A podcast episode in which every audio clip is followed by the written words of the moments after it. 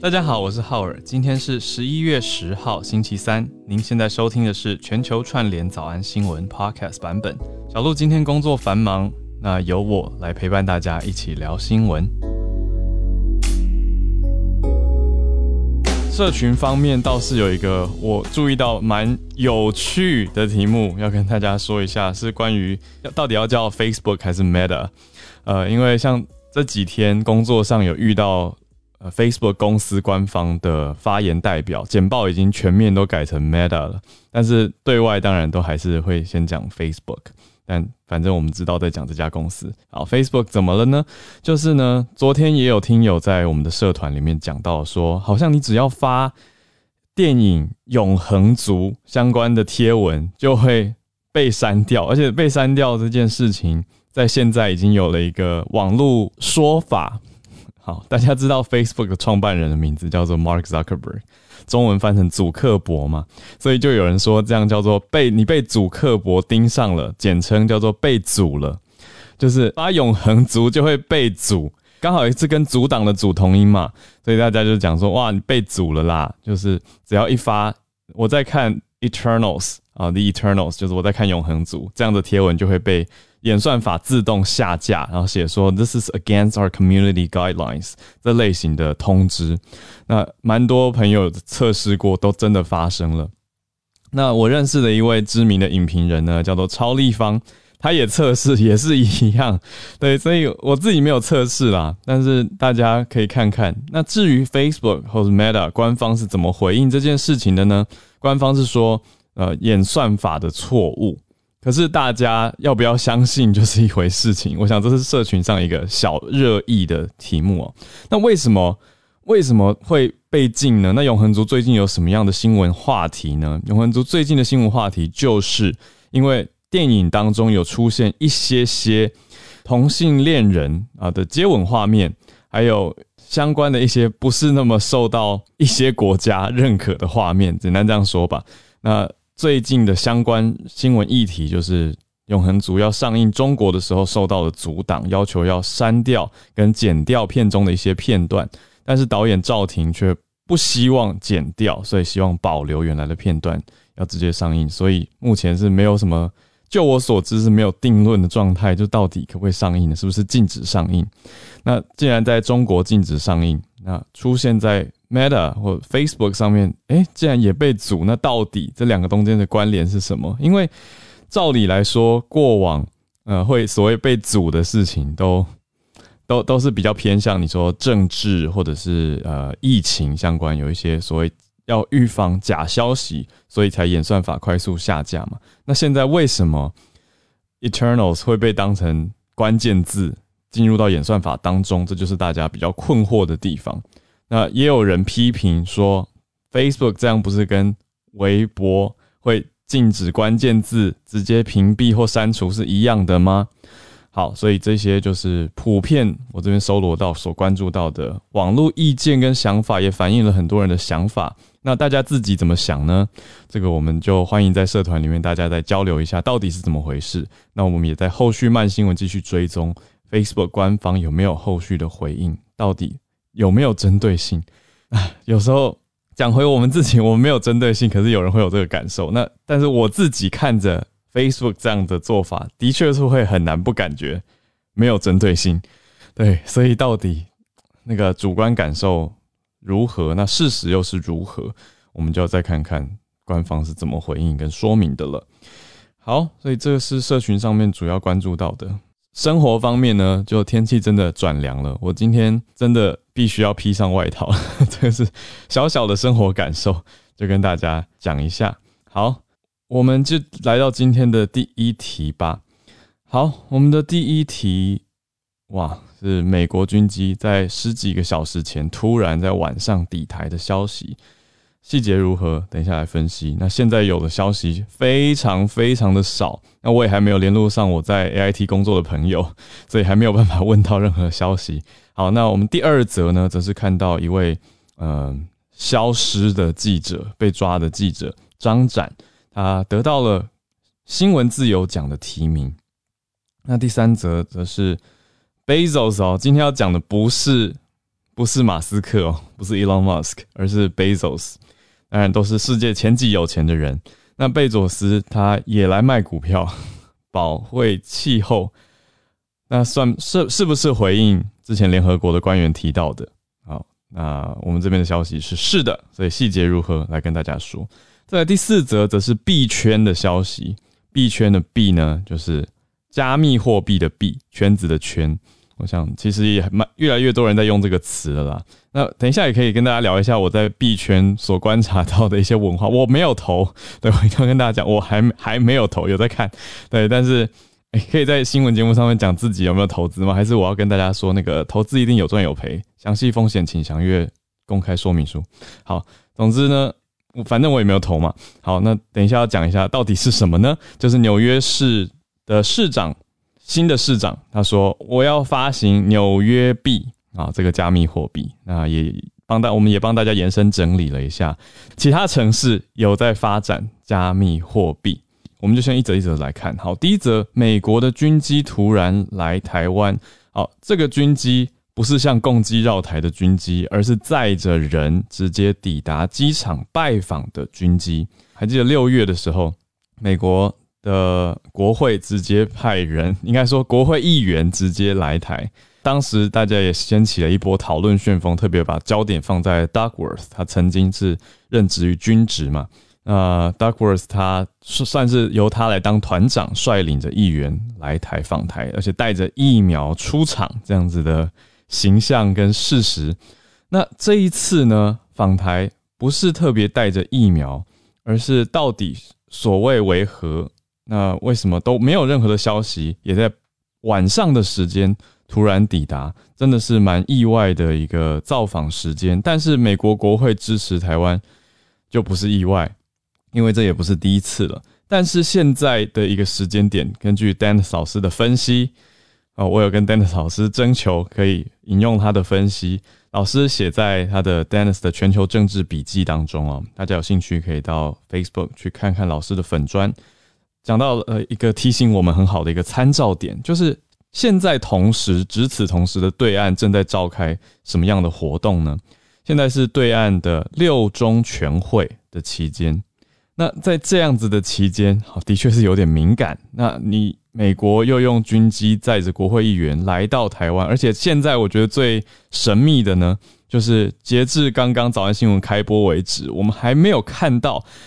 任何的媒体公布这一次军机上面载的议员到底是谁，所以大家现在就非常非常的好奇，也一直在想说，哎，这次来的到底是谁？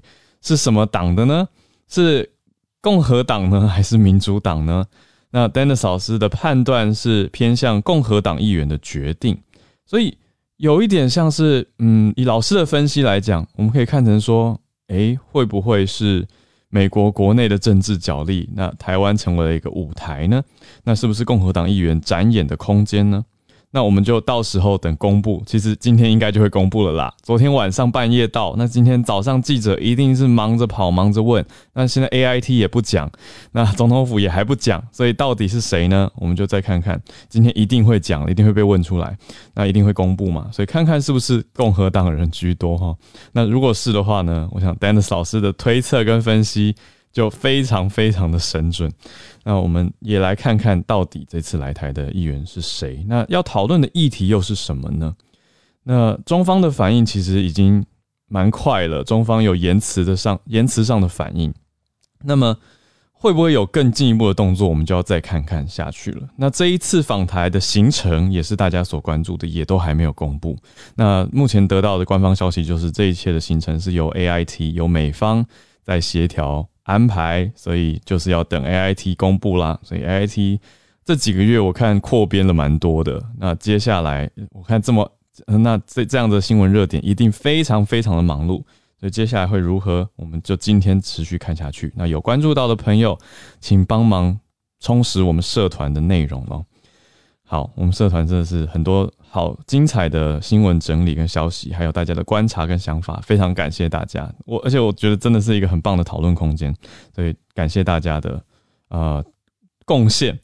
好，那我们就继续看下去。所以这则消息说实在，从新闻面，你说事实面能够给大家的东西不多，对，可是真的是非常谢谢 Dennis 老师的分析，让大家有一些想法，也可以了解到说，哇，现在，呃，你看美中台之间，那对岸同时发生的是正在召开大会，那现在美国来的又是谁呢？那代表意义又是什么呢？我们就要再进一步看看，那也持续关注，密切，特别是密切密切的关注中方的。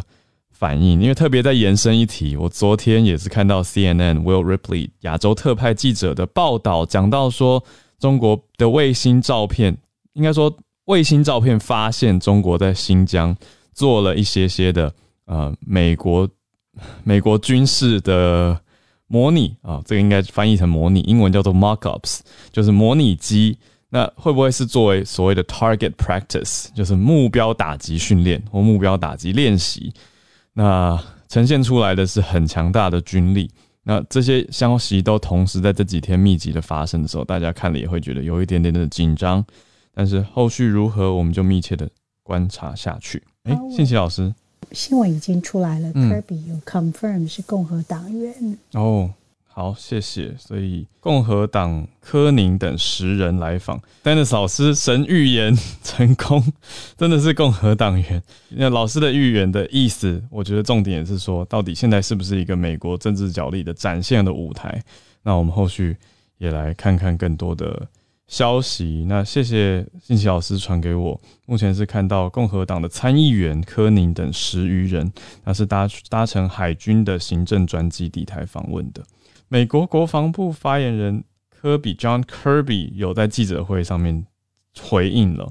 那消息是说，代表团有两位是军事人员。那科比的说法是说，是国会访问团，不是国防部出去的访问团。他也不清楚有没有军事代表哈，他不清楚。好，国防部长哦，发言人发言人不清楚。好，但国防国会访问团搭军机并不罕见。他的意思说，这个也不是什么特殊规格。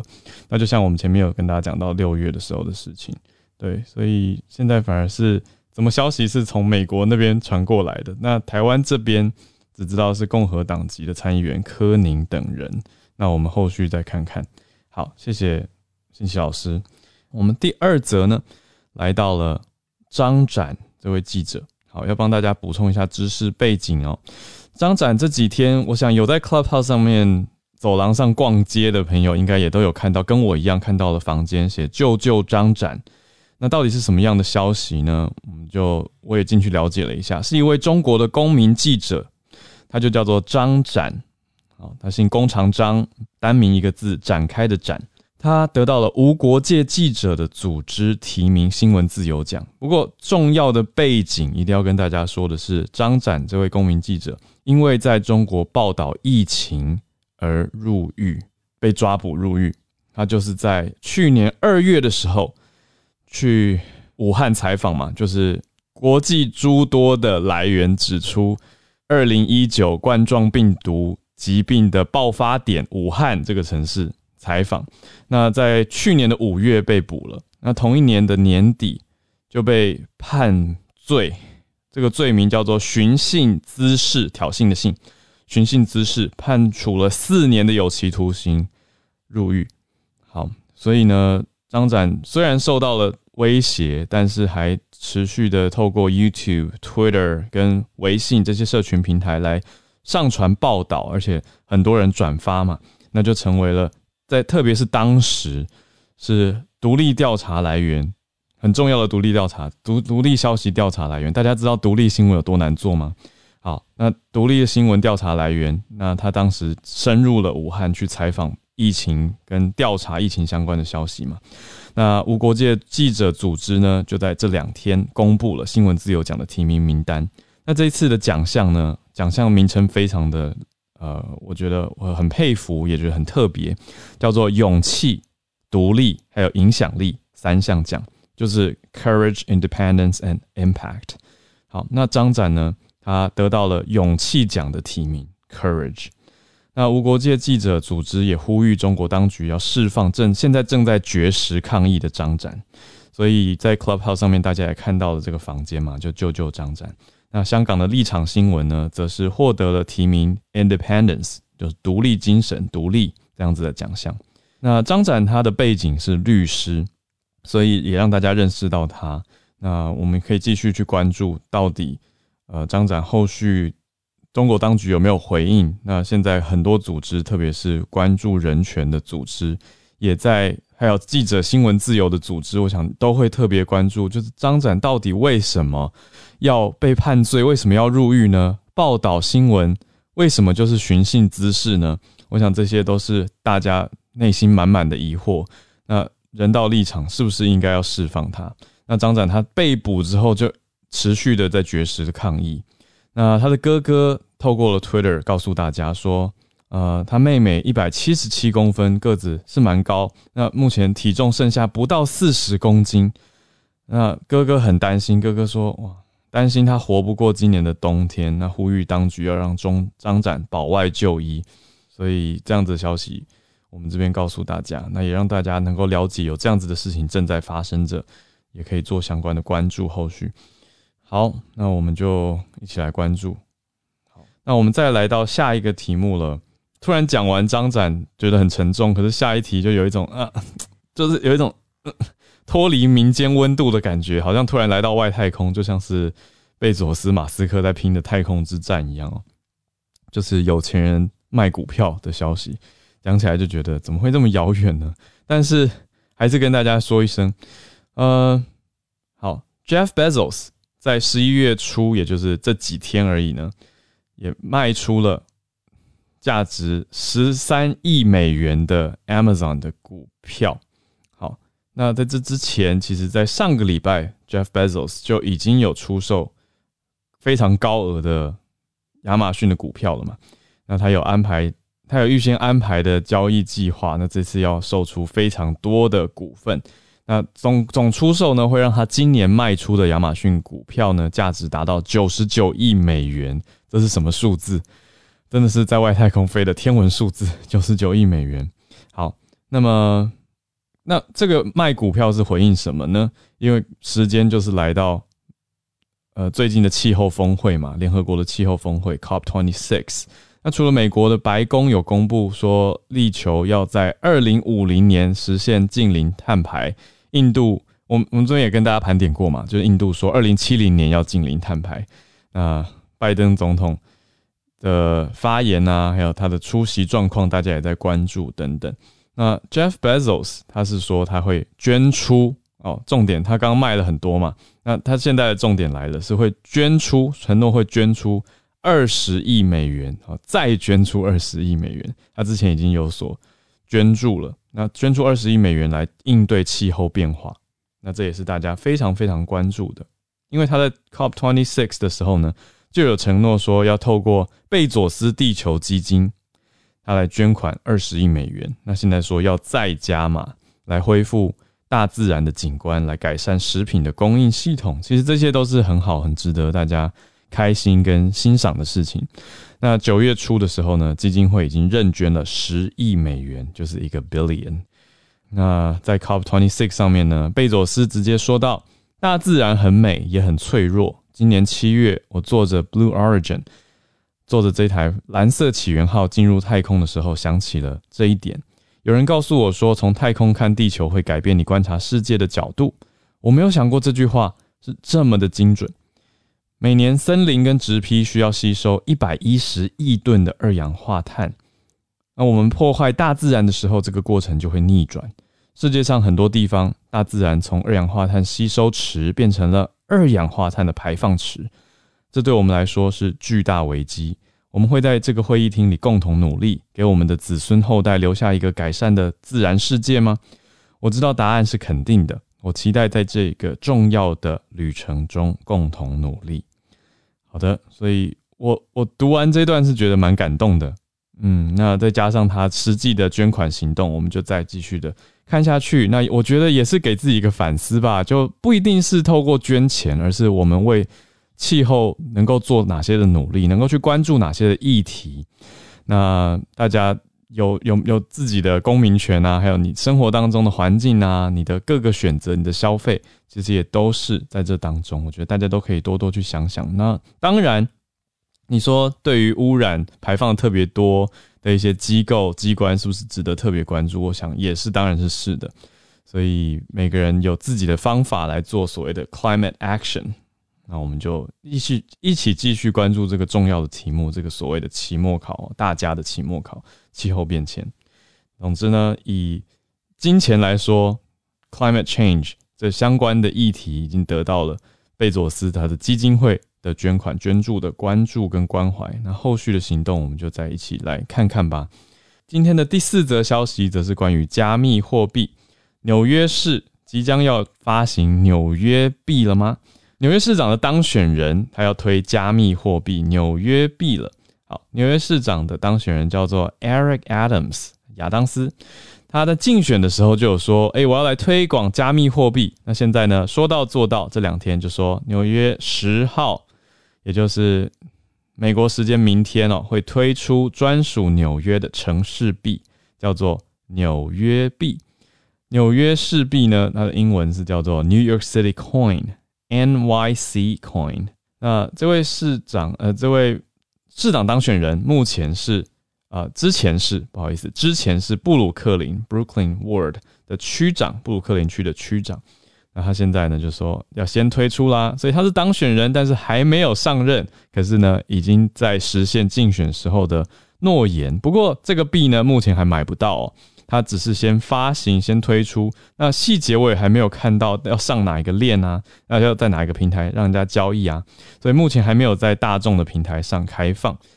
那让我们团队也非常的好奇，就去找了一下，那其他的地方有没有发行所属于城市的加密货币呢？我觉得这就是接下来的趋势吧，很值得大家看看。可是一个货币的诞生。其实需要大家的信任跟采用，对吧？就是我们使用的所谓法定货币，你要不然就是用法律强制规范，那大家也要对这套法信服嘛。就是人跟人之间很多的交流都是在以信任为基础，如果没有 trust 的话，信任荡然无存的话，我们就没办法执行很多的你说合作或者是交流。所以呢，这个加密货币。真的很多人都还是在观望，只是在看哦，或者把它当做抗通膨的一种工具、避险工具。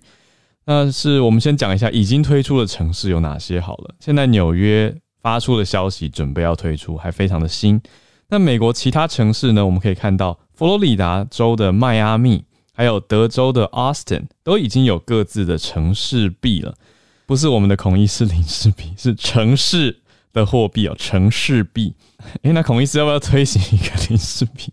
对不起，好，那这个目的是要结合城市里面的加密货币参与者，来促进科技的发展。我们也来关注一下另外刚刚提到的两个城市哪些的消息哦。迈阿密动作比较快，已经一段时间了，几个月前就已经发布了，而且呢，消息是让大家看到眼睛会为之一亮的，因为有数字在里面。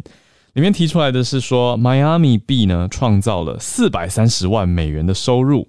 那迈阿密的市长就说：“我们要做地表最创新的城市哇！”这种有点狂的发言，大家都会很爱啊，会去关注说：“哇，你们要做最创新的城市是吗？”不过这个已经是呃两个月前的消息，九月二十，其实还是很近啊。好，那比特币它是大支持者，强力的支持比特币。迈阿密市长他叫做苏亚雷斯。他就说迈阿密币很棒啊，会成为市政预算里面很重要的一部分，会提供学童就学跟工作的机会。那另外呢，戏谷的市长啊，Silicon Valley 这边也打电话来肯定迈阿密哦，说呃，你这个是很棒的举措。大家也会好奇嘛，说哎，比特币这样挖矿这么的耗费能能源、能量或电力，那是不是一件好的事情呢？那迈阿密的市长苏亚雷斯就说，美国的矿商其实会更加严肃的看待 ESG，也就是现在企业蛮关注的一个缩写哦，讲到的是环境跟社会还有治理，所以 ESG。所以呢，这个所谓的比特币挖矿 mining，当然也是大家所关注的一个题目。那另外呢，讲到挖矿，德州，德州就说，哎，我们有机会成为。挖矿天堂哦，等于德州州长就告诉大家说，我们希望成为加密货币的领导者。所以可以看出来，因为之前我们就直接讲了嘛，就是中国有所谓大批的矿工出走，因为中国政府对于呃能源还有对于比特币挖矿或者加密货币的挖矿行为的管制，所以反而很多的所谓矿工就是在 mining 的人，他们在寻找其他的落脚处。那除了德州以外，其他当然有一些不同的地方也有被考量。那现在呢，很多专家就是说，诶，因为中国的新疆啊、内蒙古、四川这些地方，因为政策的关系，矿场关闭了嘛，那也有很多矿工出走。那很多人就在说，诶，德州的电费低廉，用能源跟石化工业著称，也是美国南方最大的州，全美第二大州，得天独厚天然资源，是不是电网独立嘛？这个之前丹 a 老师有跟我们提过，所以呢。是不是一个很好的去处？蛮多专家都觉得很好啊。那德州自己对外也有讲说，哎，我们州长都说了嘛，希望可以成为加密货币的领导者。那后续到底是不是有更多的消息？有是不是真的很多矿工搬进去？如果有掌握到消息的朋友，可以跟我们分享一下你身边的见闻。时间来到了八点三十分，我们来到全球串联读报一分钟的时间，欢迎大家举手，听到非常多举手的声音，谢谢大家。非常多的朋友，那我想延续刚刚有瞄到纸飞机的信奇老师，信奇老师要跟大家补充张展，就是我们刚刚选到的重大消息。好，那我先开始。我今天早上其实在英文房的时候，就是简单的介绍了一下张张展。张展他其实，嗯，他有一个金融学的硕士哦，嗯，然后他在。二零一零年的时候，就在上海开始担任律师。嗯，结果因为他常常参加维权活动，结果他的律师执照就被取消了，被中国取消。哦，那在嗯肺炎刚开始流行的时候，他就啊搭了车跑到武汉去，开始做公民记者的活动。嗯，结果做了没多久，他的家人就说他不见了。嗯，联络不到他。对，联络不到，结果到后来五月的时候才公布说，哦，原来他已经被逮捕入狱了。嗯，那一直在十二月二十八号的时候，《Guardian》就是英国的那个报纸，他就他就有讲到，就是说张展被嗯出庭，然后就被起诉，嗯啊颠覆国家队。颠覆国家罪就有罪了，然后判处四年。嗯，在那个时候他就已经很明显的看得出来，他已经少了大概二十公斤了。嗯，那据说其实啊，据 The Guardians 说的是说，他其实二十四小时都是被绑着的，因为他嗯被逮捕了以后就开始绝食。那中国官方就是开始用啊。tubing 我不知道 tubing 是怎么讲，就是插管，对，就是强迫喂食，嗯，然后怕他会去把这个管拆掉，所以他是二十四小时是被绑着的，这样强迫喂食。但是到目前为止，大家都开始就是大家可以在各个报纸上看得到，他其实现在已经大概是在四十公斤左右，或是 under forty kilo 的这个。然后身体状况非常的差，他在十二月出庭的时候身体状况就很差了，嗯，所以才会引起现在连啊《New York Times》今天早上东部时间六点的时候就有一份报纸啊宣就是美国官方要求中国释放张张展，嗯。或者 humanitarian 对，就是大大概补充到这样子。那麻烦就是说，如果大家关心人权的话，啊，后位上可以有看到我们有一个 link，可以去跟 Amnesty 啊 International sign petition，就是也是我们就只能做我们能够做到的事而已。以上老师说在哪里啊？我们要从哪里可以找到？嗯，Amnesty 就是 AI。对，我不知道讲 AI 讲哦哦哦，讲 AI 乖乖的。Amnesty International 是反正就是我以前当过他们的志工，对，就是国际特色组织。对，国际特色组织。然后里面我们就是啊，你你们找一下张展的名字，应该就可以看得到。嗯嗯，他他是预定要有二十万人的签名，可是。昨天我们一直没有看到那个签名数增加，嗯，所以就是跟大家，如果有人找到的话，可以把链接丢给我，我等一下就放在这个房间的上面，让大家。我等一下回去可以了解一下。好，谢谢。好，谢谢奇老师。好，非常沉重的消息，也希望他平安。再来，汉超老师。啊，今天声音有一点不太一样，因为刚刚打完那个 booster，现在硬撑着上来支持。还好吗？啊，这条新闻啊，还好还好啦。啊啊，这这条新闻是来自欧洲，就是现在欧盟基本上已经可以确定要加强对啊白俄罗斯的制裁。白俄罗斯是一个东欧的国家，它的西边的邻居是波兰，北边是这个立陶宛、拉脱维亚，南部是乌克兰。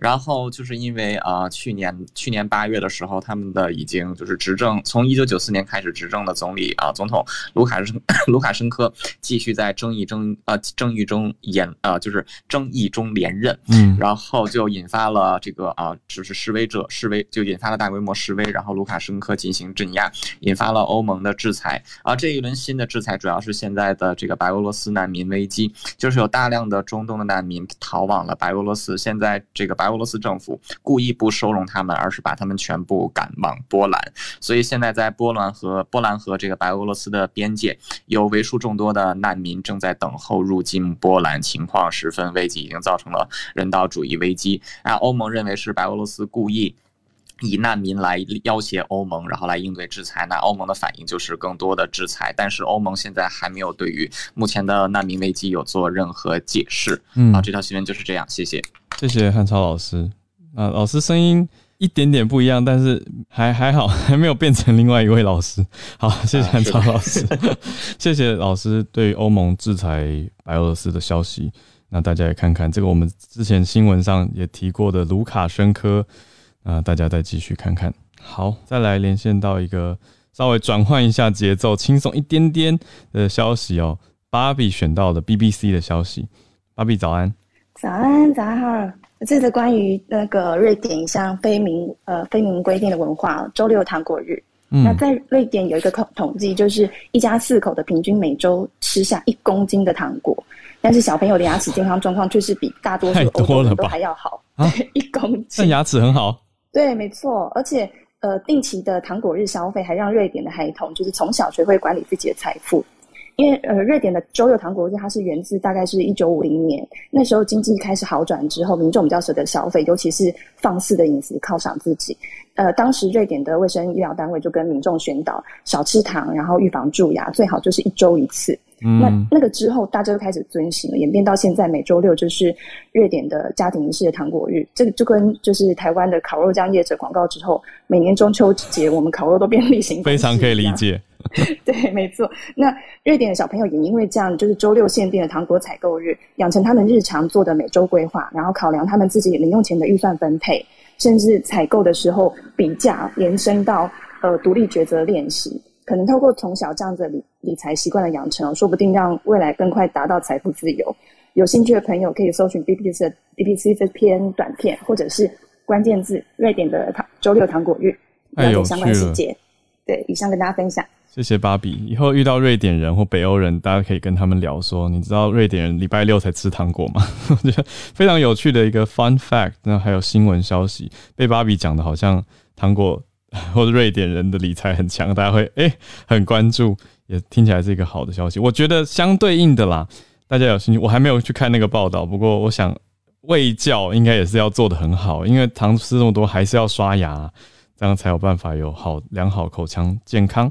谢谢芭比。好，那以上是我的推测。好，那我们再来一则是产业消息。美国的奇异公司来自 Arthur 的关注。先跟大家分享一条消息，就是啊，奇异公司就是 General Electric 啊，他们今天发布新闻表示，要将公司三分拆成三家公司。嗯，那这就是将这家曾经是美国制造业强大象征的公司。嗯。那近年来一直在挣扎求生存的店，百年老店拆散。嗯，那其实这是一一连串公司瘦身的过程啊，到这个地步是达到最高峰，因为它 GE 已经把它的一些 motor 啊、家用电器的业务啊，还有它的石油天然气的业务，还有相当部分的金融服务业务都已经把它处理掉了。嗯，那现在公司主要的业务就剩下航空啊、healthcare 还有。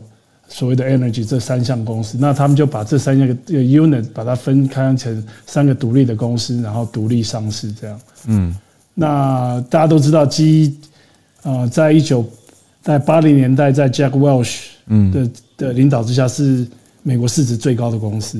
嗯然后在一九九零年代，它的投资报酬率是十一点，大概十一倍。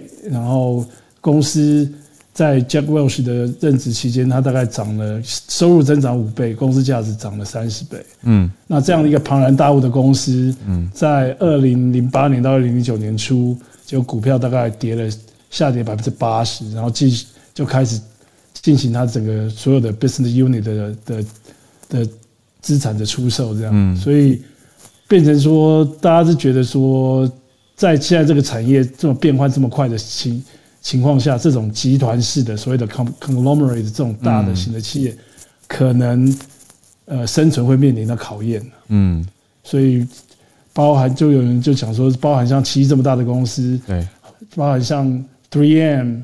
嗯，还有像 Emerson 这种大的 conglomerate 这种集团性的公司，在未来是不是啊会考虑，就是说像这种模式的分拆，让各个公司的的独立经营，然后更能够有那种灵活的啊 strategy 去面对市场的挑战，这样。所以这这这件这个新闻对呃市场来讲是还蛮大的。嗯，对啊，是谢谢谢谢 Arthur。对，大公司大集团有它的力量，可是也会有它。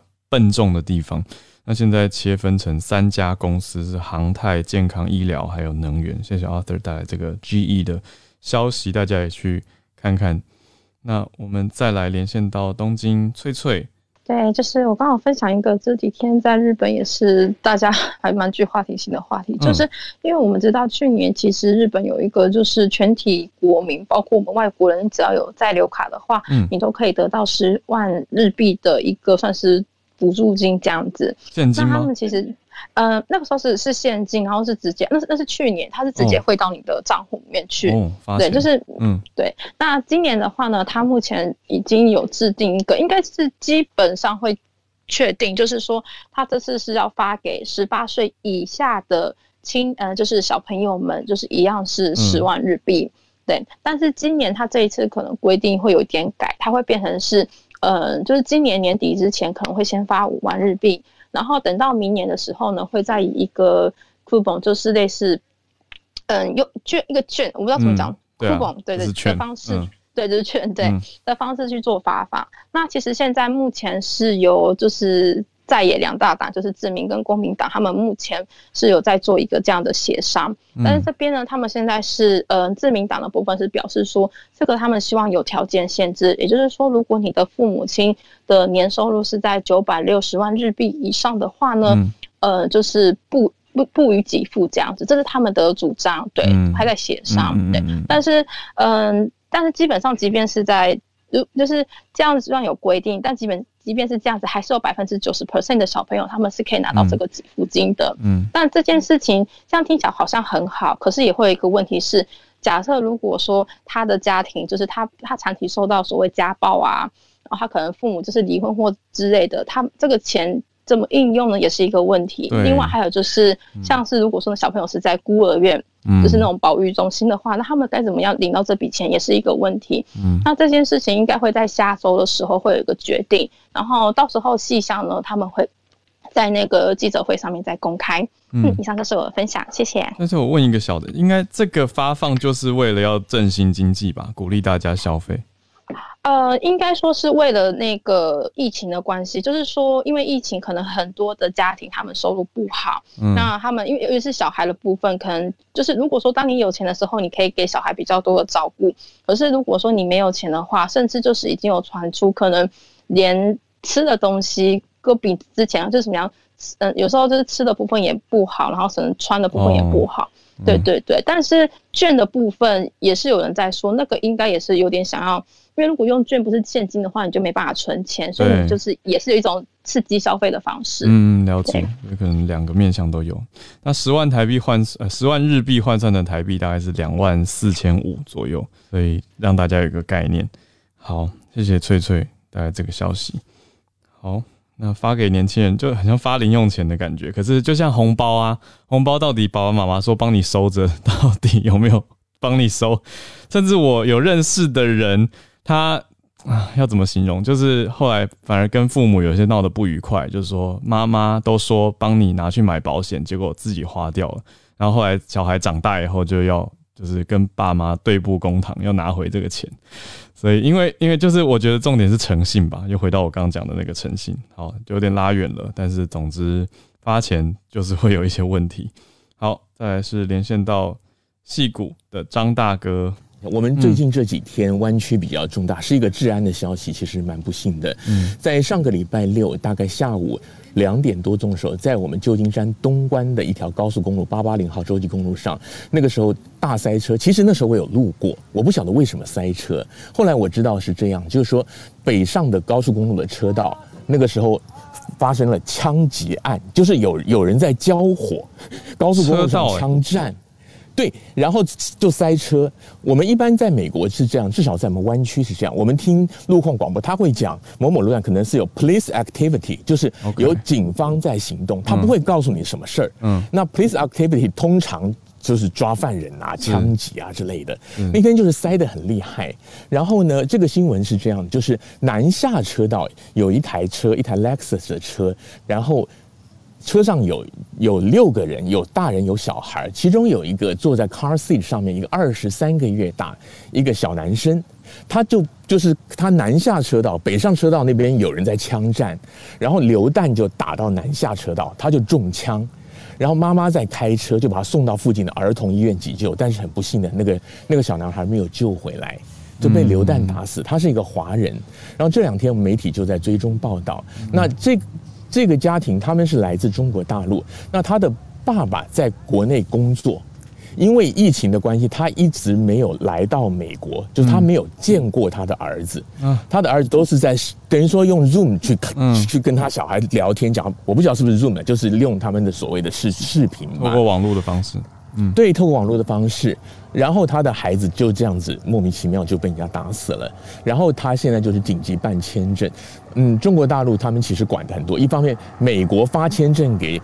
中国大陆的人来美国相对也严，另外他们国内本身管的也很紧，所以他们要来一趟是很困难的，加上疫情的关系，嗯，所以说现在他就是这几天内想办法要赶来见他儿子最后一面，嗯，然后湾区这里就是说也有人发起那个网上的筹款方顶，因为要帮助他们能够募到一些丧葬费用，嗯，结果很不幸的就是在这个案件发生以后第一天，人家就发现说有人冒他们的名义在网上筹款。那还好，就是对被媒体披露出来之后，那现在就是有本地我们一些侨社的人在帮助他们在筹款。那据我今天上午去看，他已经达标了，就是他们那个费用没有问题。但这个事件就是很离谱的一个事件，因为我我记得在这边也大概讨论过，包括像是美国的枪支的问题，就是你在高速公路上会碰到这种榴弹射过来的事情。嗯，然后今天。在在今天大概两个小时之前，驻旧金山台北经济文化办事处，就是就是我们台湾等于说驻我们旧金山湾区，就等于像是领事馆一样。那他们有一个官员就打电话给我，就在研究说，我不晓得是不是因为这个事件的启发，因为之前我也分享过，嗯，现在我们加州这里的治安很差，很多游客来到这边。车子被砸，东西被抢，有有，所以就说，对，现在就是我们的驻驻外外管，他们也注意到这个问题，那他们现在要想办法，可能要拍一个短片，或者是访问一下这边的警方人员，要教导大家怎么样能够注意自身安全，包括我们这边的侨胞，包括从台湾要来的游客，嗯，那这个方面就是如如果有一些。Update 的话，以后有机会我再跟大家来分享。就是台湾来，我知道现在因为疫情的关系，来美国相对是比较困难。是，但是一旦解封之后，我相信会有报复性旅游。对，对，所以在这边也顺便提醒大家，就是。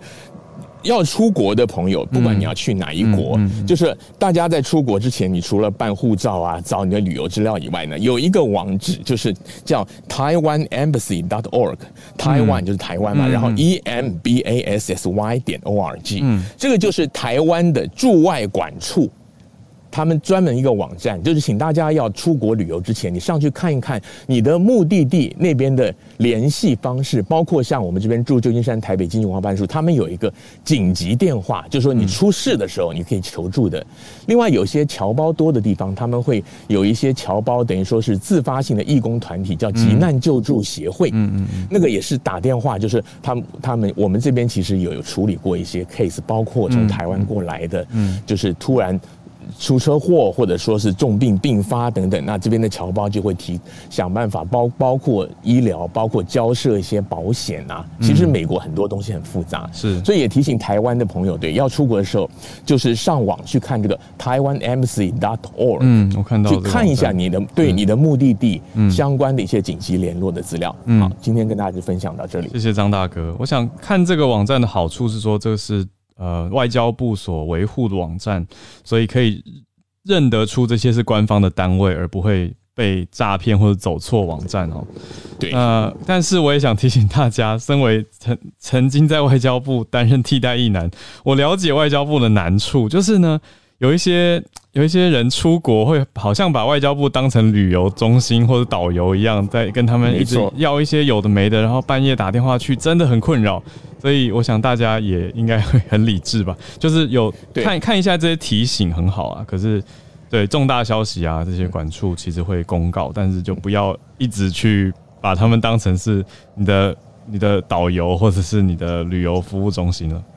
对，尤其跟大家也说一下，就是台湾外交处境艰困以外，我们的预算也很有限。不管是外交部的住处，或者像侨委会，我们这边有华侨文教服务中心，他们的人手真的是非常紧，业务量很大很大。对，所以就像浩尔讲的，就是像他那紧急话，他也讲说，你非紧急请勿使用，要不然真的就是对，就是对，就是我们宝贵的资源要留给更需要的人，然后也体谅一下我们的驻外人员。对对对，非常谢谢张大哥这个补充，那也。有点难过，听到这个消息，觉得有点不可思议。可是也想到之前，其实 Dennis 老师也讲过，说有在有在高速公路上看到人家拿枪出来的事情，就那个画面又出现。那这次真的发生啊，就是悲伤的消息，让大家了解，真的是注意安全吧。那我会想到的是防盗、防抢跟保护安全的科技，会不会因此得到更多的关注呢？会不会是一个比较好的解决方法？因为对啊，整个治安是需要一段时间去改善的。那它背后牵扯到的因素也很多，社会面的、家庭面的、心理层面的都非常的多。那就希望大家都平安。那也谢谢张大哥。好，接下来时间我要邀请孔医师来。今天我要讲一个川普用的神药三株抗体，我不知道大家还记不记得这个药？昨天他发了一个新闻稿，就是 Regeneron 这个公司出的，呃。它是两种单株抗体合在一起，那我们可以叫它是鸡尾酒疗法哦，因为它其实不止一种单株抗体哦。这个药目前其实在美国已经非常广泛的使用，那它可以在疾病早期使用的话，哦，可以有效的防止那个进入重症，然后防止后续的死亡。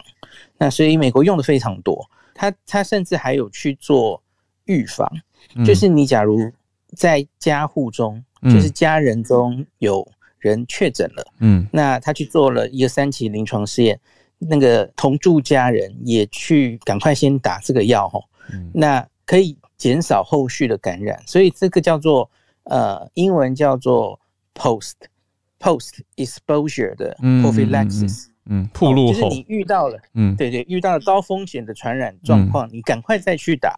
哦，因因为它是一个。抗体嘛，嗯，它等于是一种被动免疫，它就直接打抗体给你，不要等疫苗，疫苗来不及了嘛，嗯，疫苗打完你你要十四天之后抗体才会生成嘛，嗯，那所以这个是别人就是被动直接把你的别人的抗体注给你，那所以理论上这应该不会持续太久才对哈，嗯，一般的理解是这样，因为因为那个等到那个抗体代谢掉，它应该就没有效了才对哈，嗯。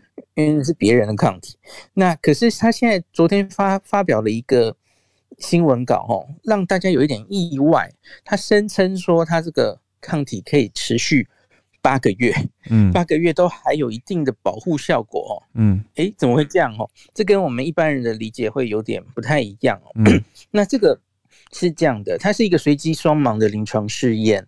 那之前它已经通过了这个 FDA 的紧急授权，然后刊登在新英格兰医学杂志都发表了，是它追踪一个月的时候的效果。嗯，那这个收案标准是说，呃，四天之内有家族成员感染，那这个同住的亲密接触的家人，那就赶快去打针哦。那双盲的，有些人就。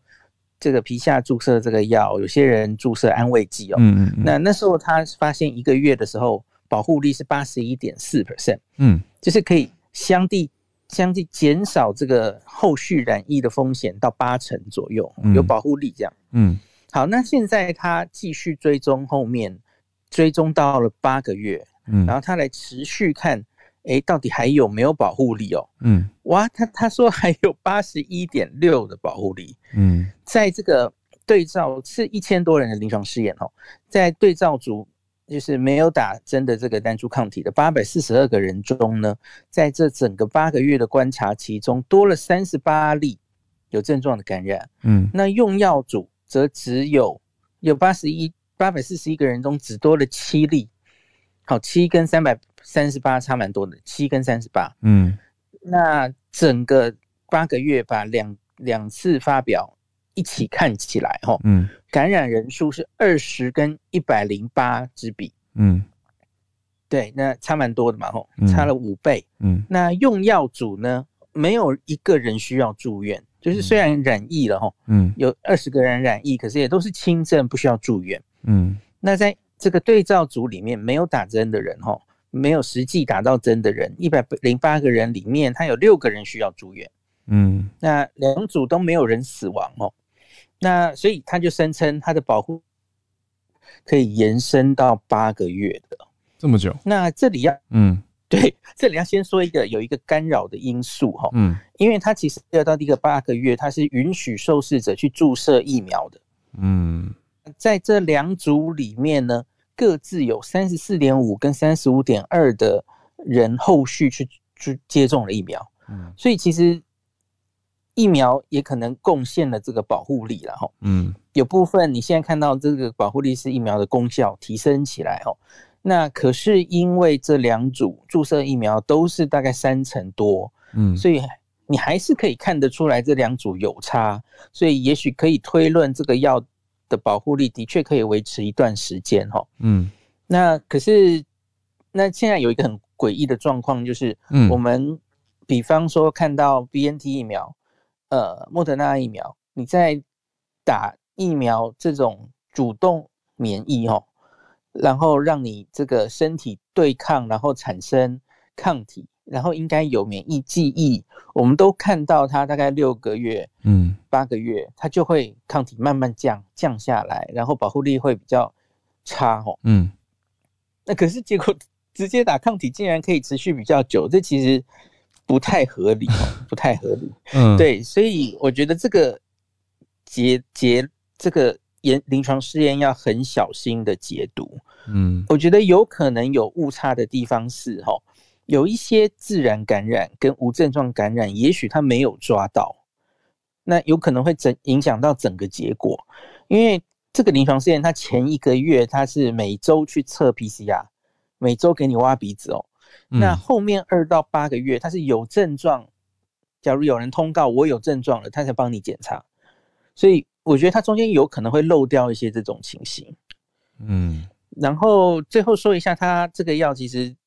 台湾早就禁了，然后台湾那时候五月中疫情的时候，然后我们就赶快去禁了这个单株抗体哈。嗯。那张善存老师有跟大家报告过，我们后续有一些 Delta 的疫情，呃，像是板桥哦，像是哪里，那也有一些年长者，我们有用这个药，然后所以好像还感觉上是蛮有效的，让很多人没有进展到重症哦。嗯。那可是因为这个药很贵，这个药大概是口服药的。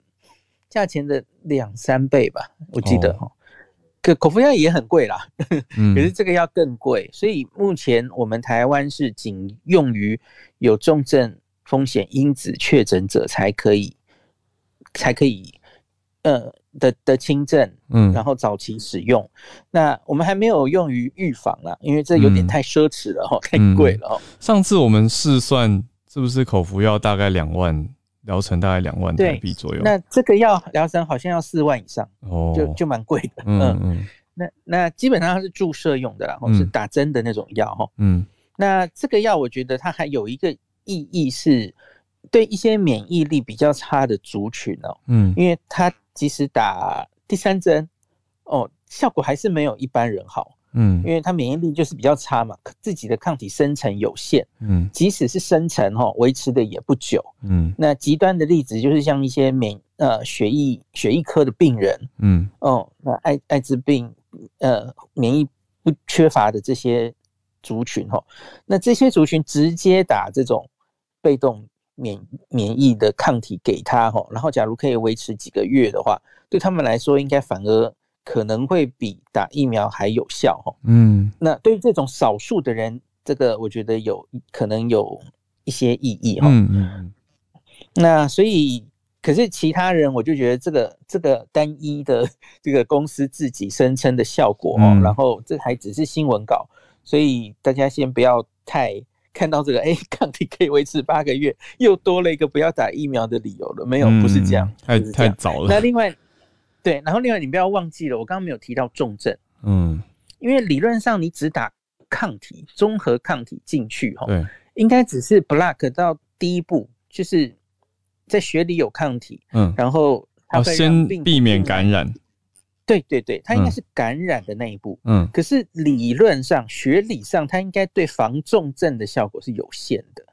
对，就是你你一旦已经感染之后，嗯，你你需要的可能是 T 细胞的，嗯，后续的，嗯的那种防重症，它应该不会太有效才对，嗯嗯。那所以就是还是跟大家讲，这我们目前这些对于新冠的治疗，各自有各自的机转，还有该使用的情形，嗯。